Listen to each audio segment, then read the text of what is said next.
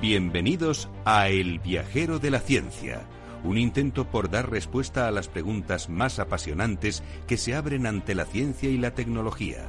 Un puente que nos transportará a miles de caminos, a miles de respuestas, pero ante todo a un sinnúmero de preguntas. ¿Te atreves a iniciar con nosotros la búsqueda?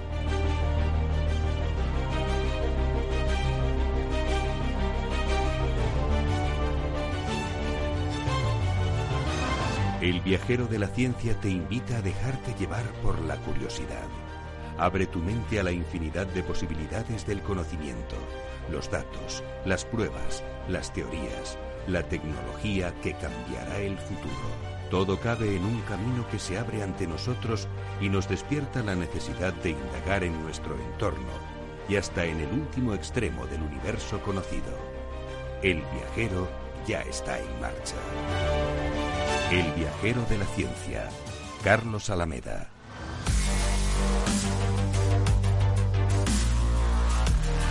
Hoy en el viajero de la ciencia, emergencia con el coronavirus. Eh, repasaremos la actualidad al minuto de lo que está ocurriendo en China y algún otro país más al que ya está llegando la enfermedad. Os contamos cómo se han fabricado los primeros robots vivos os invitamos a recorrer un viaje muy especial al corazón del Oceanográfico de Valencia. Y por respeto a las canas, veremos cómo se nos aclara la cabellera por el estrés.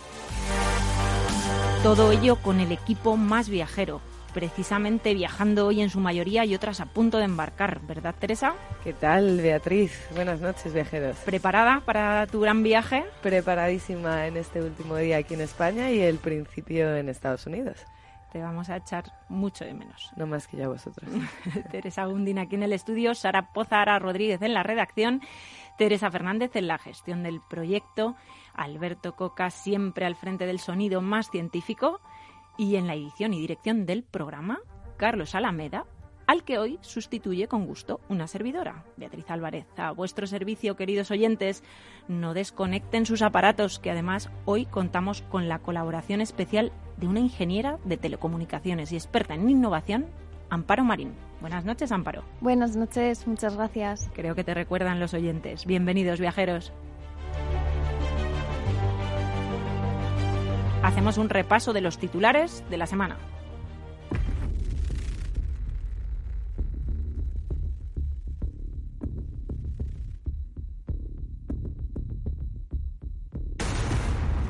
El mar borra del mapa el delta del Ebro por las lluvias torrenciales del temporal Gloria.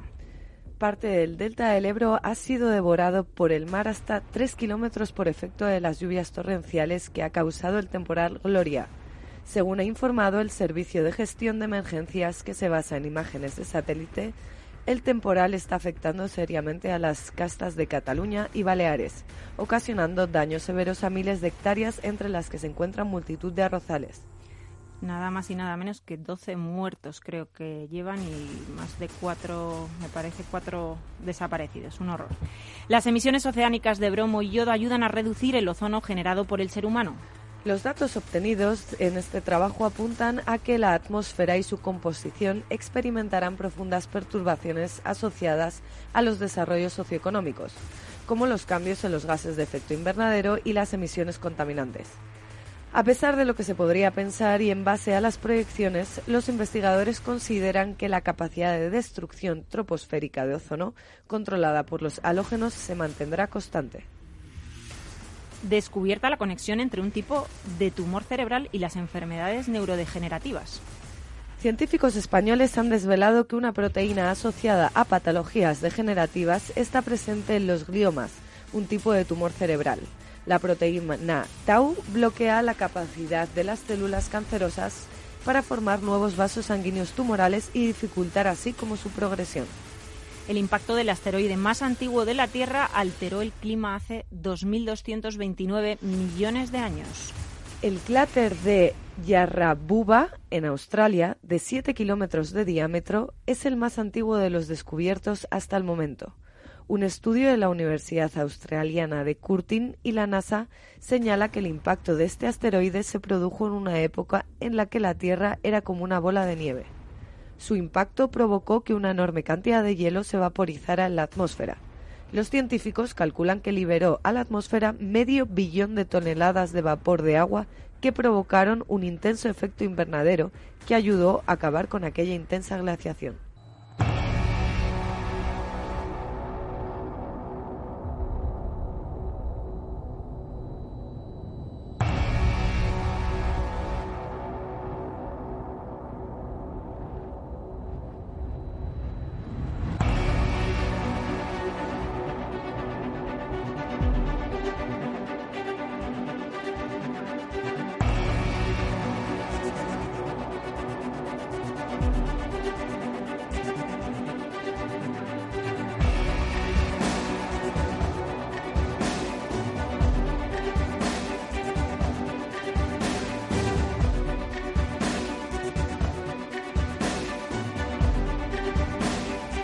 Podemos sino comenzar nuestro programa contando a nuestros oyentes del viajero de la ciencia lo que está ocurriendo en China y en más de siete países, me parece, a los que ya está afectando el coronavirus. Eh, Teresa Gundín, cuéntanos. Bueno, buenas noches viajeros. Antes de decir que yo todavía no sé si lo tengo, creo que no. Por favor, no me digas eso en estos momentos. Pero bueno, por quitarle un poquito de hierro al asunto, ya sabemos que estamos todos bajo los efectos del resfriado, la gripe y... Sí, eso es estacional, la verdad es que... Completamente. Quien no conoce ahora mismo algún familiar o amigo con sí, sí, este gripazo, ¿verdad? Este año ha pegado además fuerte. Y eh, bueno, eh, yendo un poco a la actualidad, hablamos de China que ya sabéis que el coronavirus es, un nueve, es una nueva cepa, de acuerdo que además afecta a las vías respiratorias, por eso está siendo tan, eh, hay tanta alerta, porque además está en la fase inicial, ¿qué quiere decir esto? Que todavía no hay vacuna. Entonces, al no haber vacuna, está afectando a mucha gente a las vías respiratorias y está derivando en neumonías muy peligrosas. Además, a los perfiles a los que está afectando son personas, pues bueno, con las defensas bajas, niños, personas mayores con otras enfermedades. Es verdad que al final una persona que está bien físicamente, eh, bueno, pues al final no deja de ser un resfriado que es tratado y, y, bueno, se pasa mal. Pero sí que es verdad que en estos países está habiendo verdaderos problemas e incluso muertes. Entonces, eh, bueno, por irnos a la actualidad más reciente, eh, hablamos de que China al final amplía la cuarentena por, por este virus eh, a cuatro ciudades y aísla a 21 millones de personas. es verdad que vamos a tranquilizar un poco porque la OMS descarta declarar la alerta internacional. De acuerdo que sí que es verdad que decían otros medios que sí que se iba a declarar la alerta, otros que no, y bueno, eh, finalmente la OMS ha dicho que no es necesario, aunque es verdad que por el momento se contabilizan 18 muertos y 634 infectados. ¿Vale? Entonces, el cierre de las ciudades para controlar la transmisión del nuevo coronavirus eh, se va a extender en China. Entonces, después de la abrupta cuarentena, que se impuso desde este jueves, eh, desde ese jueves en Uyam, no sé si estoy diciendo bien eh, el nombre. Eh, recordemos que es Wuhan, una sí, no sabemos muy bien. O, Wuhan. Recordemos que es una ciudad de 11 millones de habitantes y que fue el foco de la infección. De hecho, se decía que empezó el foco en un mercado de pescado. De hecho, lo, lo, relativo a este virus es que el virus se encuentra en los animales pero no les pasa nada, pero cuando se traspasa al, al ser humano, se adapta bien y ahí se desarrolla y, y una vez que ya está en el humano se traspasa de humano a humano. Sí, no de humano a, animal, ¿verdad? Exacto, que es lo que, que ha venido pasando. De acuerdo, eh, el aislamiento eh, pasa también a otras cuatro ciudades de las cercanías, entre las que están la ciudad de Wangan, que es de 7,5 millones de habitantes, va a cerrar además su estación ferroviaria. Eh, hará lo mismo lo relativamente una ciudad que es un poquito más pequeña que se llama Ezhou, que bueno tiene un millón de residentes. O sea, yo esto lo estoy diciendo como si fuese Logroño, pero estamos hablando de, de, de un país muy grande con muchísima población que puede ser afectada y además están bastante preocupados. Entre ellos también otras dos localidades de menor tamaño que también han registrado movimientos de sus vecinos. La Organización Mundial de la Salud, como os estaba comentando, ha descartado esta tarde declarar la alerta internacional, aunque también ha afirmado que podría volver a reunirse por este motivo en los próximos días, en los próximos días porque la comunidad global debe estar realmente preparada. ¿De acuerdo? Eh, hay otras grandes urbes chinas y los gobiernos locales han anunciado la cancelación de los festejos públicos del Año Nuevo Lunar. Esto es lo más importante, ¿de acuerdo? Porque eh, estaban previstos muchos desplazamientos a raíz de, este festejo y claro, y se ve como un, posible peligro, ¿vale? La alcaldía de Pekín ha anunciado la anulación de los eventos de grandes dimensiones. Entonces no se celebrarán las populares ferias de los templos, que además congregan a miles de personas en algunos parques y templos más frecuentados de la capital. Y una medida a la que se suma esta ciudad también es la región autónoma de Macao y la provincia costera. ¿De acuerdo? Eh, esta provincia tiene 9,8 millones de habitantes y ha dado a conocer que estos días también va a suspender sus espectáculos.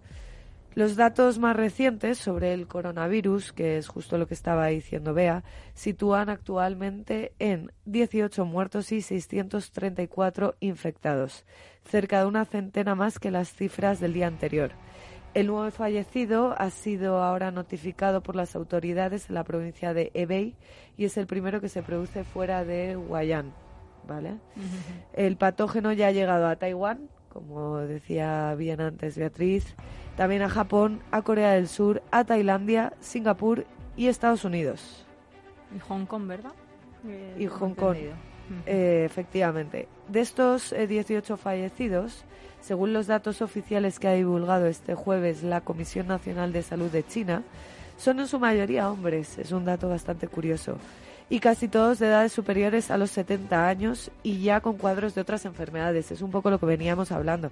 Realmente si afecta a, una, a un individuo que está completamente sano, bueno, pues no es tan grave, pero justo los perfiles son de 70 años y con otras enfermedades, aunque es verdad que la víctima más joven eh, ha sido una mujer de 48 años. También es verdad que tenía un historial de diabetes eh, y un infarto cerebral, lo cual, oye, eh, Teresa, estaría muy feo hablar hoy de por qué tanto hombre, ¿verdad? Infectado y no tantas mujeres. Estando aquí tres mujeres y con la ausencia de nuestro querido director Carlos Alameda. No vamos a hablar de la raza débil ahora. no, desde luego. Pero bueno, sí que es un dato curioso que, está afectando a, más hombres que a mujeres. Eh, todos ellos eh, residían en la provincia de Ubey y donde se encuentran las ciudades en cuarentena. Eh, es verdad que está creciendo la inquietud por el virus que se expande coincidiendo con eh, la temporada de viajes por el año nuevo lunar, que es lo que estábamos diciendo. Porque además la mayor movilización del mundo en la que se calculan cerca de 3.000 millones de desplazamientos. Un estudio que publica un equipo de científicos de diversas universidades chinas apunta que las serpientes son probablemente el animal que transmitió el patógeno a los humanos. ¿Vale? Ya vamos un poco a, cuál podría ser. Es verdad que esta información es un poquito difusa porque las autoridades chinas habían trazado el origen de la infección en el mercado, que es lo que, que veníamos diciendo, el mercado de Huanan. y la séptima del país y un importante es, la ciudad eh, séptima del país y un importante nudo de transporte que ha quedado desde este jueves aislado en cuarentena. Es importante decir el, tema de la cuarentena porque eh, realmente está afectando a, los desplazamientos. Entonces, en este mercado, aunque su nombre oficial lo describía como un punto de venta de mariscos y pescados, también se vendían eh, numerosas especies de animales salvajes, desde cachorros de lobo, murciélagos, entonces, bueno, la Comisión Nacional de la Salud ha admitido que el virus se transmitió de un animal al ser humano, aunque no especificó de qué especie se podía tratar. Eh, de acuerdo. Sí que es verdad que decir que entre estas conclusiones habían encontrado que el patógeno estaba muy relacionado con una cepa que infecta a los murciélagos. Eh, pero también han indicado que hay probabilidad de que el contagio se hubiera producido a través de un animal intermedio. Sin embargo, el informe de cinco científicos chinos, que ahora ha publicado la revista Journal of Medical eh, apunta que este animal es probablemente una serpiente. ¿De acuerdo? Entonces, eh, bueno, recordemos que en 2013 esto se está haciendo muy famoso en China porque recordemos que en 2013 el síndrome, el síndrome respiratorio agudo severo dejó cerca de 700 muertos en China y otros países y se vinculó mucho con el consumo de carne de civeta, que es un felino salvaje originario del sur y del sureste asiático. Eh, bueno, también como última noticia se está investigando cuatro posibles casos en Escocia, uno en Italia, en México también, ¿de acuerdo? Entonces, bueno, no os extrañéis que en los principales aeropuertos del mundo, que ya además está constatado, sobre todo en Seattle, en San Francisco, en Nueva York, eh, está habiendo controles de temperatura. Entonces, o sea, te ponen el termómetro. Sí. A ver, es verdad que a nosotros como tal no nos lo van a poner, pues eso espero. Bueno, mañana podemos eh, contactar, mañana bueno, no nosotros, pero algunos compañeros de Capital Radio podrían preguntarte cómo vas mm, en el check-in eh, hacia San Francisco, Teresa. Pues fíjate, me he estado informando y eh, se lo van a poner a los que vienen procedentes de China. Tailandia. con esa voz de así de catarrito, ya te puedes tomar un paracetamol antes de salir. Sí, y por lo menos, bueno, espero que piense que mi voz es sexy, el de la aduana. Eso yo también lo espero, por el tema del visado y esas cosas. Pero bueno, eh, no queremos alertar tampoco a la población porque es verdad que están en primera fase y en primer nivel. Entonces, bueno, descubrirán, por supuesto, una vacuna, el problema se solucionará, no tengo ninguna duda, pero es verdad que ahora es un poco cuestión de preocupación. Y a veces los primeros momentos es más la desinformación. ¿no? Claro, y sobre todo por lo rápido que es verdad que se está transmitiendo a raíz de, de un poco lo que se he contado anteriormente. Pero bueno, siempre positivos, ya sabéis. Creo que se trata de medidas muy similares a las de la gripe común, las que están tomando diferentes aeropuertos internacionales. Eh, incluso a nivel mm, de cartelería y demás, pues se está recomendando que, bueno, si tienes fiebre, pues vayas al doctor, lógicamente, eh, que te, te, laves las manos eh, de forma habitual, que si en un momento dado toses, no le tosas a la cara al compañero de viaje.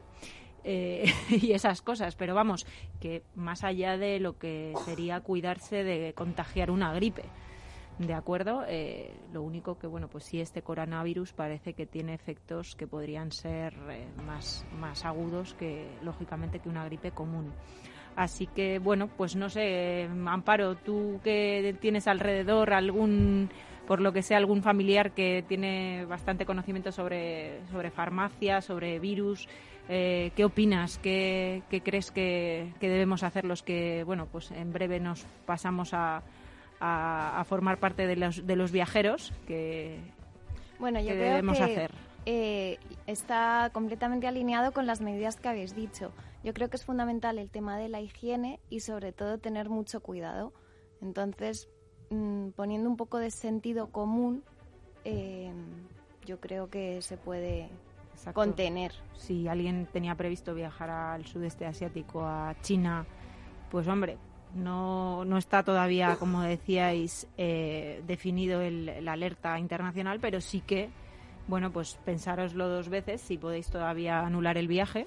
No, y lo que deberían hacer también es acotar o, o cercar un poco lo que es la zona. Es decir, el Año Nuevo Chino es justo ahora el momento, creo que se extiende hasta la semana del 12 de febrero entonces, aunque la tradición sea viajar, pues hombre, desde las autoridades yo creo que sí que deberían de dar ciertas pautas para no contagiar ese, ese virus. Antes decíais, ¿por qué afecta más a hombres que a mujeres? Pues yo puedo intuir que porque ellos se están moviendo más. ¿Por qué más a, a lo mejor a estos señores de 70 años? Pues posiblemente sean señores que por el año nuevo chino van a ver a sus familias, se desplazan y si ellos están contagiados, pues lo lógico es que vayan arrastrando el virus al resto de ciudades a las que están. China es un país muy grande. Aquí te coges el coche y en un momento te plantas en otra ciudad. Pero allí por cada el transporte no está tan sofisticado como aquí.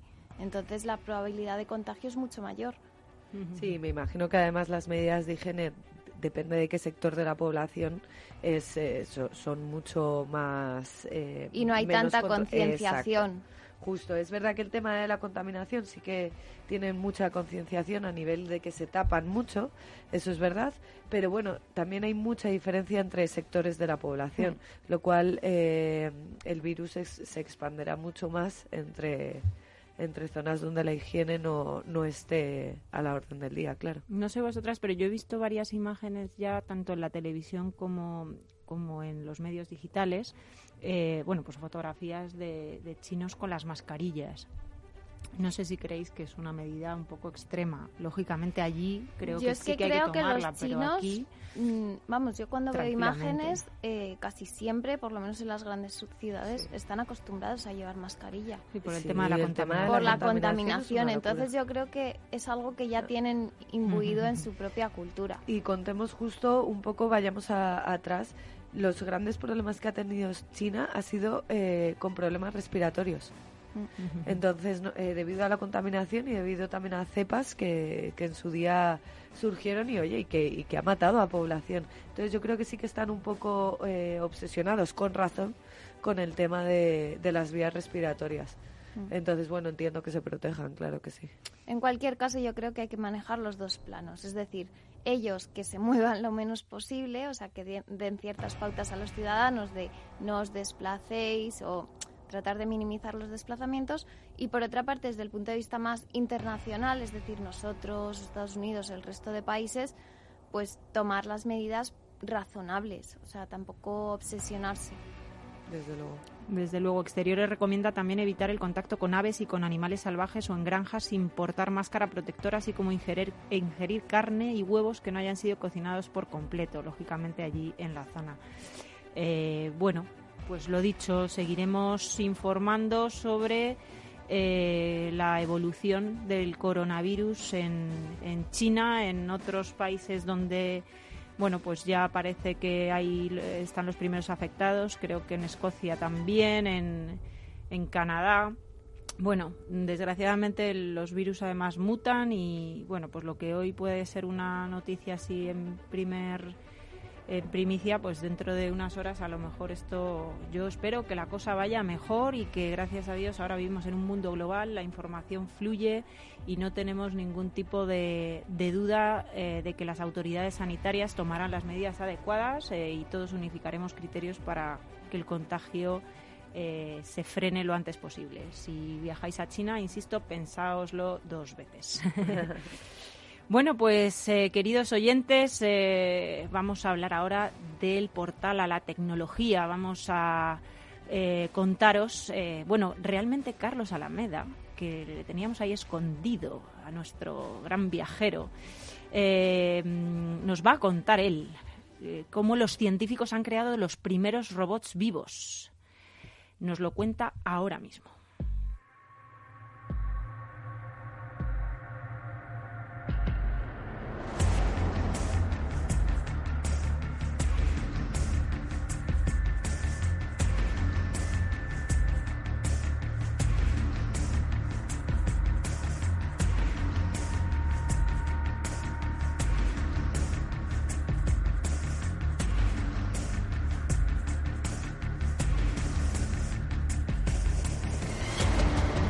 Entramos en el portal a la tecnología.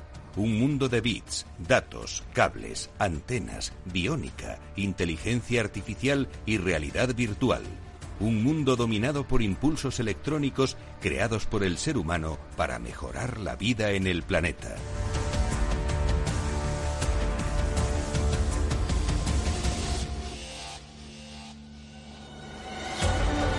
Carlos Alameda nos cuenta cómo los científicos han creado los primeros robots vivos. Hola Ara, hola viajeros. La verdad que es súper interesante el tema que os traigo hoy. Robots vivos. La combinación entre inteligencia artificial y biología ha dado a luz a unos seres realmente especiales, tanto que no sabemos qué palabra aplicarles. Células programadas, robots vivos, seres artificiales.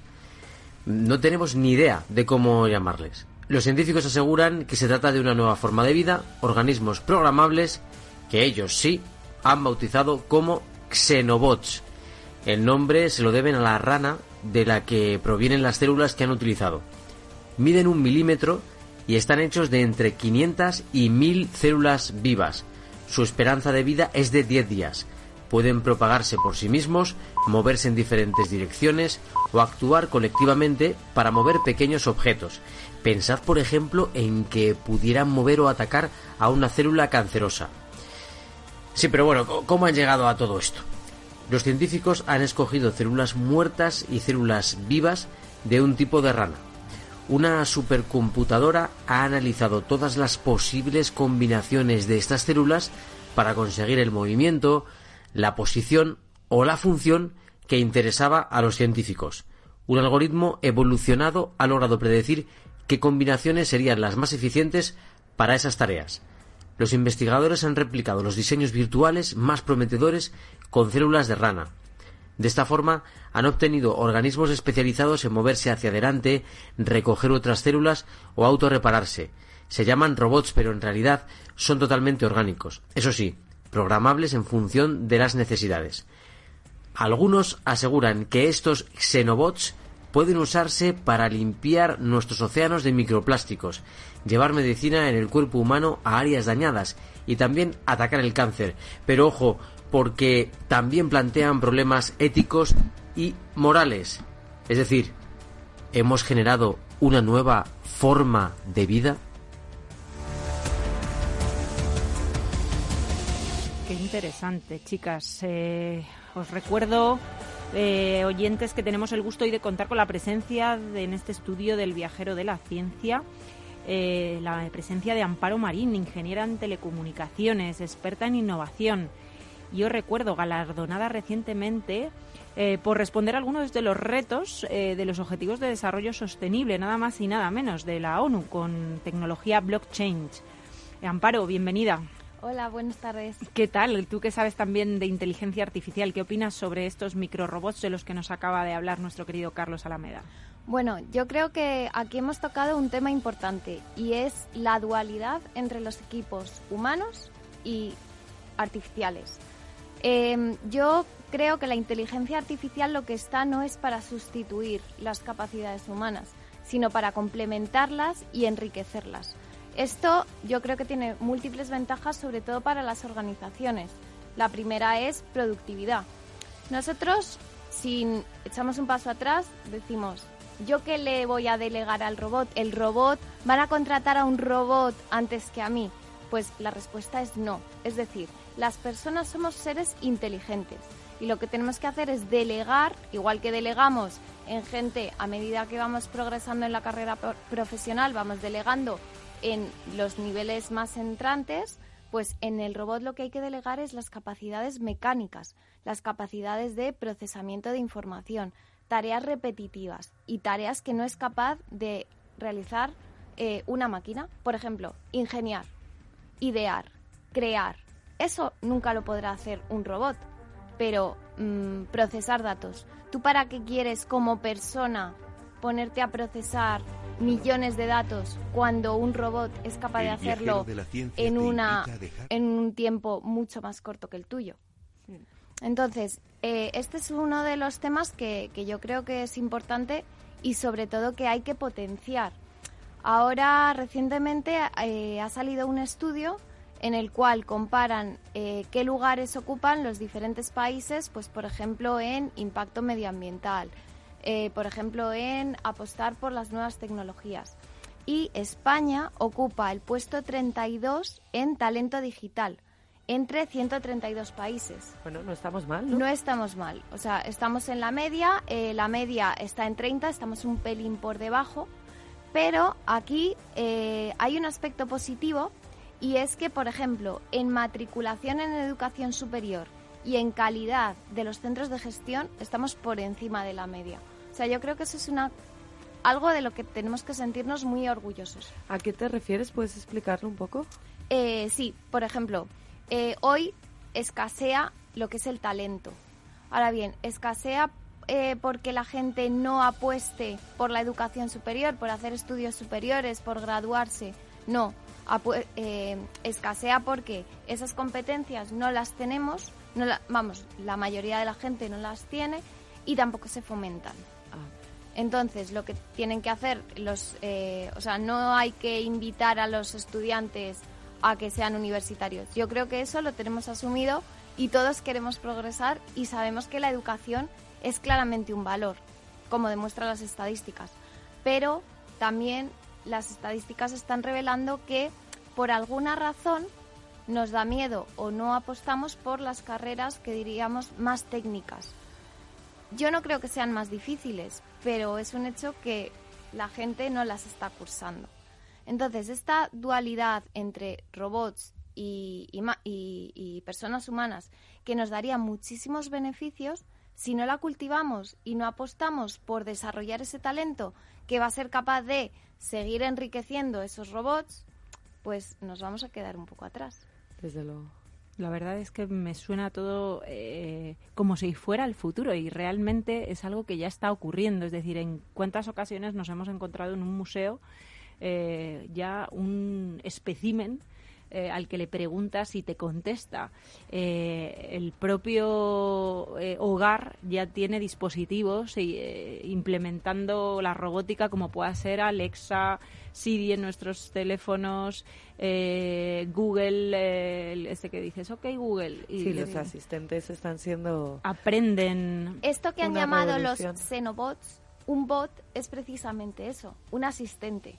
Entonces, el Xenobot al final es un nombre que han dado híbrido para hacer alusión a la parte más viva o, de, o sea, del animal y el bot que es la parte más mecánica o más de la máquina. a, mí, me llama mucho la atención lo de los asistentes, eh, pues eso, Alexa o OK Google, eh, la parte en que les puedes enseñar. Exacto. Eh, porque al final es verdad que nos quedamos un poco con las cuatro frases que le decimos a Alexa o apagar las luces o... Pero es verdad que, que, la gente que le gusta un poquito más todo este tema y, y, que indaga y que quiere educar de verdad a su asistente, oye, llega a hacer grandes cosas. Sí. Realmente. Y, y te das cuenta que la inteligencia artificial da para mucho. Luego, bueno, como todo está el contradebate, el, el, sí, el Black Mirror. El de nos están escuchando y...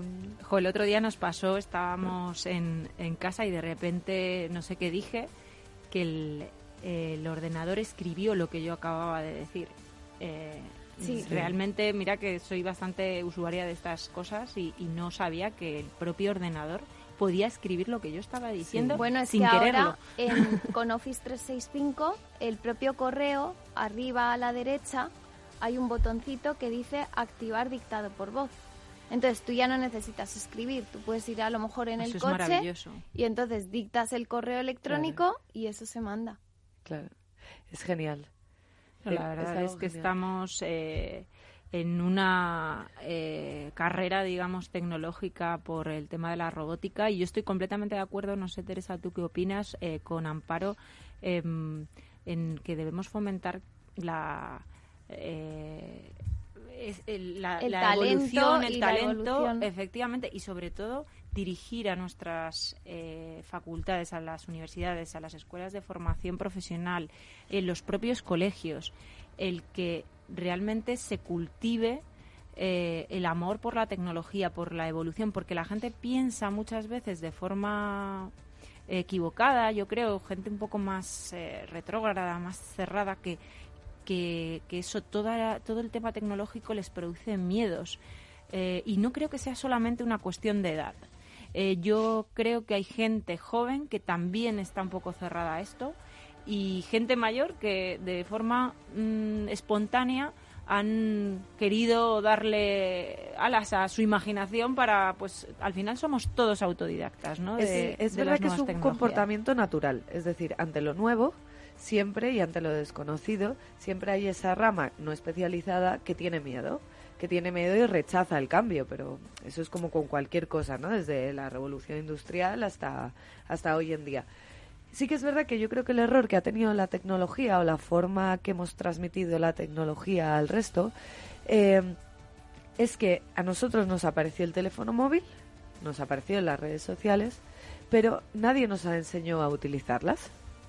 Entonces eso eh, ha provocado que realmente el efecto negativo se viese eh, muy fuerte. Por eso Black Mirror, que es esa parte que habla de la tecnología y el miedo que nos puede dar, porque es verdad que, que, que como cualquier otro invento, ya no solo sea tecnológico, sino de cualquier otra índole, eh, tiene su, su cara mala. Pero es verdad que al, como no nos han enseñado a utilizar la tecnología, es decir, hemos, somos autodidactas, eh, nos vamos adaptando a cada avance tecnológico, oye, para algunos es fácil, es fácil, pero para otros no, y está comprobado. La gente mayor hoy en día está mucho más enganchada al teléfono móvil que incluso la gente joven. A mí me encanta lo que estás diciendo porque da pie, primero, a que esto al final es un tema de actitud. Es decir, si tú tienes inquietud por conocer algo, mmm, vas a aprender, vas a formarte, vas a apostar por ello y, y vences un poco ese, esos estereotipos que hay. Es decir, antes parecía como que la tecnología es solo para los frikis y solo para la gente super lista. Y tú ves ahora a, que incluso en filología, mm. que puede ser una carrera muy de letras, eh, la inteligencia artificial, sobre todo para la interpretación eh, de, del procesamiento del lenguaje natural, o sea, todo es lo, y en, incluso en la disciplina jurídica los textos jurídicos para saber interpretar exactamente si una persona está diciendo la verdad, no, en un juicio, eh, esto hoy en día es clave. Entonces, ¿cómo vas a tener buenos filólogos, buenos eh, abogados si no tienes ese complemento dual tecnológico, no aprovechas esas capacidades. Lo que pasa es que esa conciencia desde hace cuando tenemos 5, 10 años, ni siquiera, o sea, es que es, de ahora. Pero... Cuando hablábamos de la tecnología blockchain, es que es algo de ahora y que, y que de repente, que esto ya no, no era cuestión de Bitcoin, es que ella es cuestión de que es, es, aplicable absolutamente a todo. Claro. Y es todo tan rápido, crece tan rápido y hay un momento que entiendo que el ser humano actual se, se, se esté confundido. Se bloquea. Pero aquí entra en, en juego el segundo factor que has dicho que me ha parecido muy importante y es la gestión del cambio.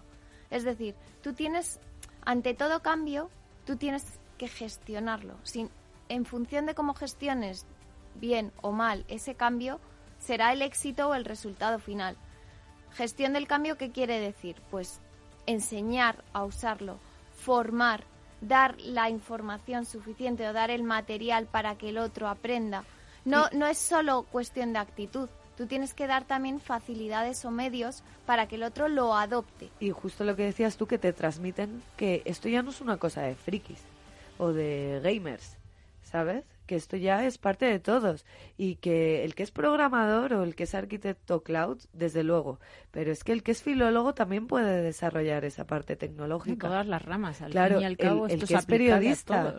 O sea, al final es verdad que hemos creado un poco de dependencia los que no nos dedicamos exclusivamente a la programación o a la informática, eh, de pensar que solo sin ellos no podemos vivir. O sea, es que hoy en día nosotros los que nos hemos dedicado más a las humanidades o incluso a la economía, eh, podemos desarrollar cosas tecnológicas, o sea, está a nuestro avance. O sea, a nuestro alcance, eh, completamente. Lo que pasa es que tenemos esa barrera que creemos que eh, solo hay un pequeño sector de la población que puede desarrollar esto. Y esos estereotipos yo creo que hay que romperlos. Desde luego.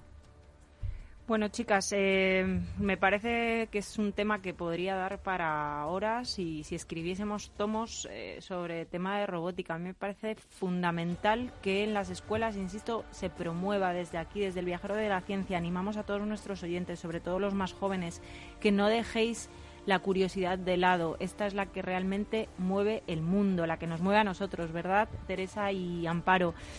Eh, yo quería hacer una pequeña, un breve mm, apunte antes de terminar con una carta que Teresa Bundín va a leer de San Manuel Bueno Mártir. Eh, antes de eso, eh, quería hacer un pequeño apunte sobre la visita que, personalmente tuve la suerte de realizar hace una semana al oceanográfico. No sé si vosotras conocéis el, el mayor acuario de Europa, como lo hacen. Sí, además me trae buenísimos recuerdos porque mi proyecto fin de carrera fue un robot para el Museo de las Artes y las Ciencias. No me digas. Entonces, o sea, que encima enlaza con el tema anterior. Enlaza pero totalmente. no estaba preparado. Y sí, ha sido casualidad. Y entonces este robot actuaba como un niño pequeño. Es decir, tú definías un árbol de conocimiento que en lenguaje más técnico se llama ontología, para que nos familiaricemos con conceptos, y entonces tú le dabas como unas premisas básicas, igual que a un niño pequeño. Y entonces eh, ese robot lo que iba haciendo a partir del diálogo y de la interacción con los visitantes era ir incorporando nuevos conocimientos. Entonces, si yo, por ejemplo, llego visitante y le digo al robot, quiero ir a ver a los aztecas. Entonces el robot en primera instancia no sabe qué es un azteca y te empieza a preguntar, ¿y qué es un azteca? Y entonces empieza a relacionar conceptos y entonces relaciona a lo mejor con el chocolate, con América, con tal. Y entonces a partir de ahí va infiriendo conocimiento de forma que cuando llegue el siguiente visitante y le diga, ¿dónde están los aztecas? Ah, pues mira, te voy a guiar. Por cierto, ¿sabes que los aztecas son una civilización que vivieron en tal? Y mi pregunta es, ¿eh, ¿podría haber datos erróneos en eso? Claro. Es eh, decir, imagínate que vacilamos al robot. Sí, eso es lo que el entrenamiento al que hacías antes alusión. Es decir, tú tienes que entrenar al robot. De ahí la importancia del talento humano y de complementar las personas con las máquinas. Porque tú, si no tienes una persona con criterio, que igual que al niño le educas, al robot hay que educarle y hay que ir depurando todo eso. Pues exactamente eso es lo que me hubiera gustado ver a mí en el oceanográfico. Yo tuve la suerte de, de contar con el talento humano, con las guías, esas maravillosas guías, con Judith con, concretamente, que bueno nos contó una actividad que bueno que os quería transmitir a vosotras, a los oyentes, y que me parece interesantísima y que no conocía, eh, que existía, que es la de dormir con tiburones.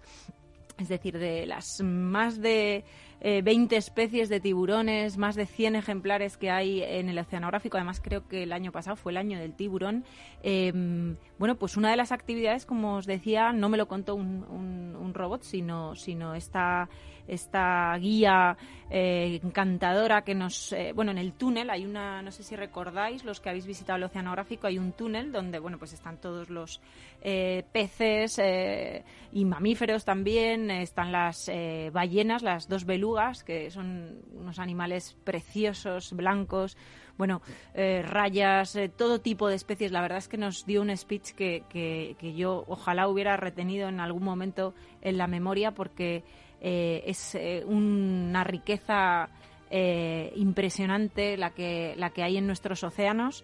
Eh, y bueno, y lo que decía, esta actividad está dirigida mucho a los, a los más jóvenes, incluso a eh, grupos, eh, por ejemplo, de, me contó de, de jóvenes discapacitados, y es la actividad de dormir con tiburones durante la noche. Tú contratas esta actividad. Y en ese túnel te establecen una especie de, de, colchones, de como si fueras un poco de, de acampada, y duermes allí con ellos. A mí Entonces, esto me bueno, parece pues- muy interesante y sobre todo que aquí el, el museo tiene mucho recorrido si sabe aprovecharlo bien, si sabe capitalizar esta, esta información. O sea, me lo voy a llevar un poco a mi terreno. Entonces, imaginaos que no solo hace o apuesta por esta actividad desde el punto de vista de, ah, qué bien, qué divertido, eh, vamos a lanzar algo nuevo, sino que además recoge información de tipo de visitante, eh, los datos de cuántas horas pasa la gente. A partir de ahí, si tú eres capaz de definir una serie de indicadores, eh, KPIs, que, que te den información de valor de esa actividad, en lugar de a lo mejor ser una nueva eh, novedad, es, se convierte en una línea de negocio que luego evoluciona y transformas hacia algo mucho más potente. O sea, yo creo que ahora 2020 es un momento de cambio y tenemos un mundo de oportunidades por explorar, pero a partir de información. Hombre, la- el Big Data, ¿no? Exacto. El- es impresionante Desde las luego. capacidades que puede tener la información de luego de uso. Es decir, ya no es tenerla, saber, Saber explotarla y analizarla. Exacto, me parece muy interesante. Eh, que yo no sé si lo tendrán contemplado, pero bueno, seguramente. Bueno, desde aquí ya les estamos lanzando una serie de pildoritas que espero que su director Eduardo Nogués eh, nos escuche y eh, bueno, pues eh, aquí estamos dispuestos todos a aportar nuestro granito de arena al desarrollo de, de este gran acuario que está en la ciudad de Valencia. Y bueno, pues se nos va terminando el tiempo. Tenemos todavía un pequeño espacio eh, dedicado a San Manuel Berno Mártir que nos ha dejado un mensaje sobre el estrés. El estrés intenso mantenido causa canas de forma prematura.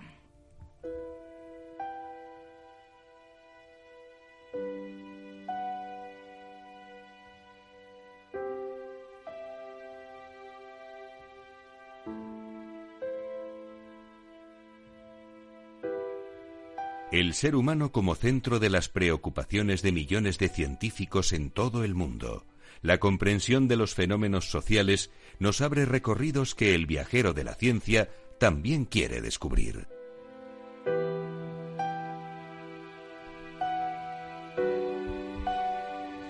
Bueno, voy a leer este texto de San Manuel Bueno Mártir eh, es todo un honor ¿eh? leer un texto suyo, de decirlo, y eh, además lo voy a hacer con mi voz súper sexy. Te lo dedicamos a Manuel. Desde luego, se lo dedicamos. Em, bueno, él estaba diciendo justo que el estrés intenso mantenido causa canas de forma prematura y es que una investigación en ratones con dolor ha descubierto los mecanismos que rectifican que el estrés intenso mantenido es la causa de las canas prematuras. El organismo libera adrenalina y cortisol en situaciones de estrés prolongado y conlleva la pérdida de las células madres que regeneran la pigmentación del cabello. Investigadores estadounidenses identifican medio centenar de fármacos no oncológicos capaces de matar las células del cáncer y medicamentos para las diabetes o tratamientos para el alcoholismo crónico son algunas de las opciones contra los tumores que la medicina baraja en el futuro. Un estudio a partir de más de 4.500 medicamentos han descubierto 49 compuestos con potencial antitumoral. Los autores del trabajo subrayan que el siguiente paso será llevar los ensayos clínicos para probarlos en pacientes con cáncer. Y las autoridades sanitarias de Estados Unidos absuelven al vapeo del brote de lesiones pulmonares. Es decir, el Centro de Prevención de Enfermedades vincula el brote de lesiones pulmonares al consumo de una sustancia relacionada con el cannabis. Concretamente, se ha determinado que hasta el 80% de los pacientes reconocieron haber consumido productos que contenían acetato de vitamina E, una sustancia que se utiliza para espesar el THC, principal ingrediente psicoactivo del cannabis.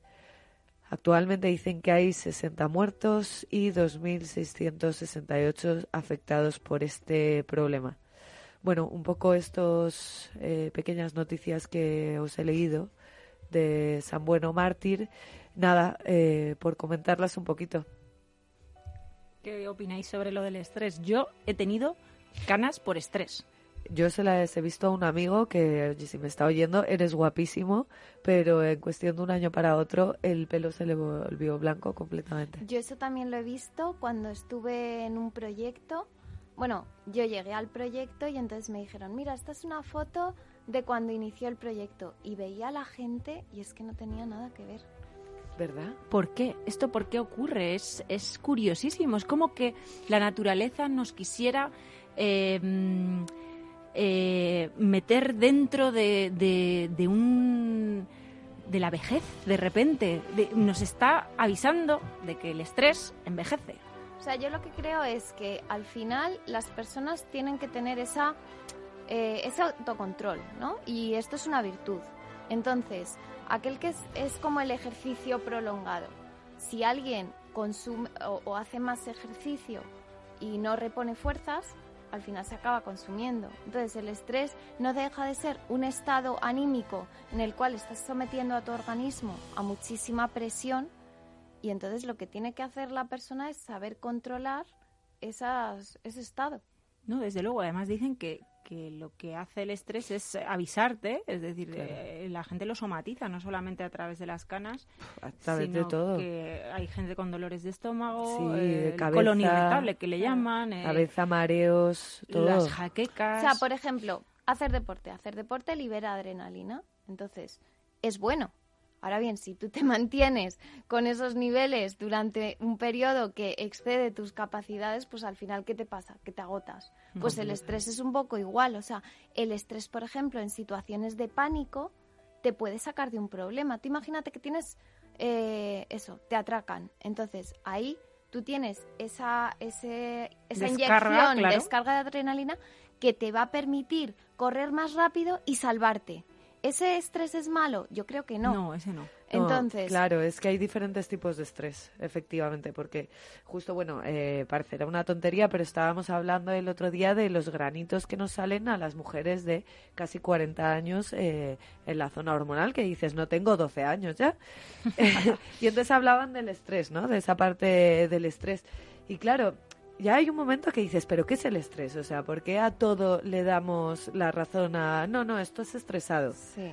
Eh, Yo creo que también se está desvirtuando un poco el concepto, ¿no? claro, bueno, metemos, digamos, en ese cajón desastre, pues como cuando a los que sufrimos de dermatitis atópica, eh, yo creo que hay 2.200 eh, enfermedades de piel eh, bajo el concepto, ¿no? Pues esto es lo mismo, el estrés, como decía Amparo, hay estrés positivo, el estrés que es necesario cuando te atracan, cuando hay una situación eh, en la que uno tiene ese instinto de supervivencia y si no fuera por el estrés que, causa el, propio cuerpo, no sobreviviríamos, ¿no? Y luego bueno, supongo que se habrá pasado también que hasta estudiando, por ejemplo, hasta que no sientes la presión en el cuerpo, no te pones y no te entra la materia y no te lo aprendes bien. Entonces yo creo que ese estrés... eso lo hablamos hace poco, que era positivo. Sí. Que fue contigo, yo creo que justo hablamos de de que hay personas que reaccionan muy bien ante ese estrés justo antes. Claro, te pone delante de un desafío, delante de un reto. Y su capacidad incluso se multiplica antes, eh, mejor incluso que si se lo prepara con antelación. Exacto. Ojo, pero luego está el malo, ¿vale? Mm, el exceso. es decir, el mantenerlo. El mantenido, exacto. Mantener esa situación durante un periodo de tiempo. Exacto, pues ese yo os animo a todos los oyentes, eh, a nuestros viajeros de la ciencia, que no os estreséis, que utilicéis técnicas como el pilates, como la meditación, como escucharnos. Y bueno, antes de despedirnos, ha sido muy breve, yo no sé cómo puede ser tan breve, lo bueno. Pero mm, queremos recordaros que estamos en redes sociales para seguir nuestros contenidos. No olvides que estamos en Facebook, si buscas el viajero de la ciencia, en Twitter, arroba viajerociencia, en capitalradio.es y en tus aplicaciones favoritas para descargar podcast.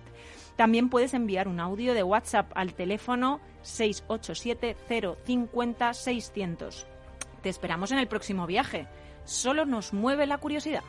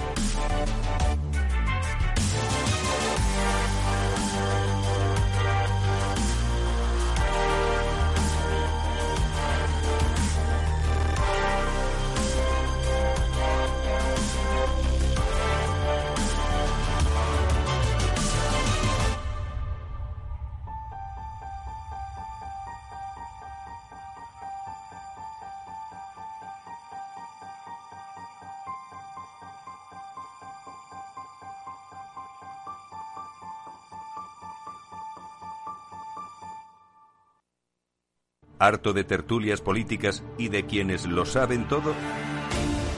Sube un peldaño intelectual en tu vida y sintoniza la gran tertulia de la economía. Un debate pragmático y sin afinidades que revela las grandes transformaciones de nuestros días, con figuras de gran talla económica como Pedro Esbarz, Ramón Tamames, Francisco Navarro, César Arranz, Hermenegildo Altozano, Isabel Aguilera, Manuel Moreu, Juan José Rubio y Fernando Zunzunegui, entre otros.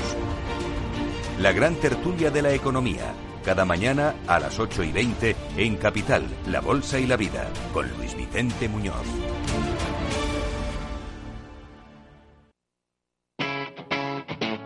Capital Radio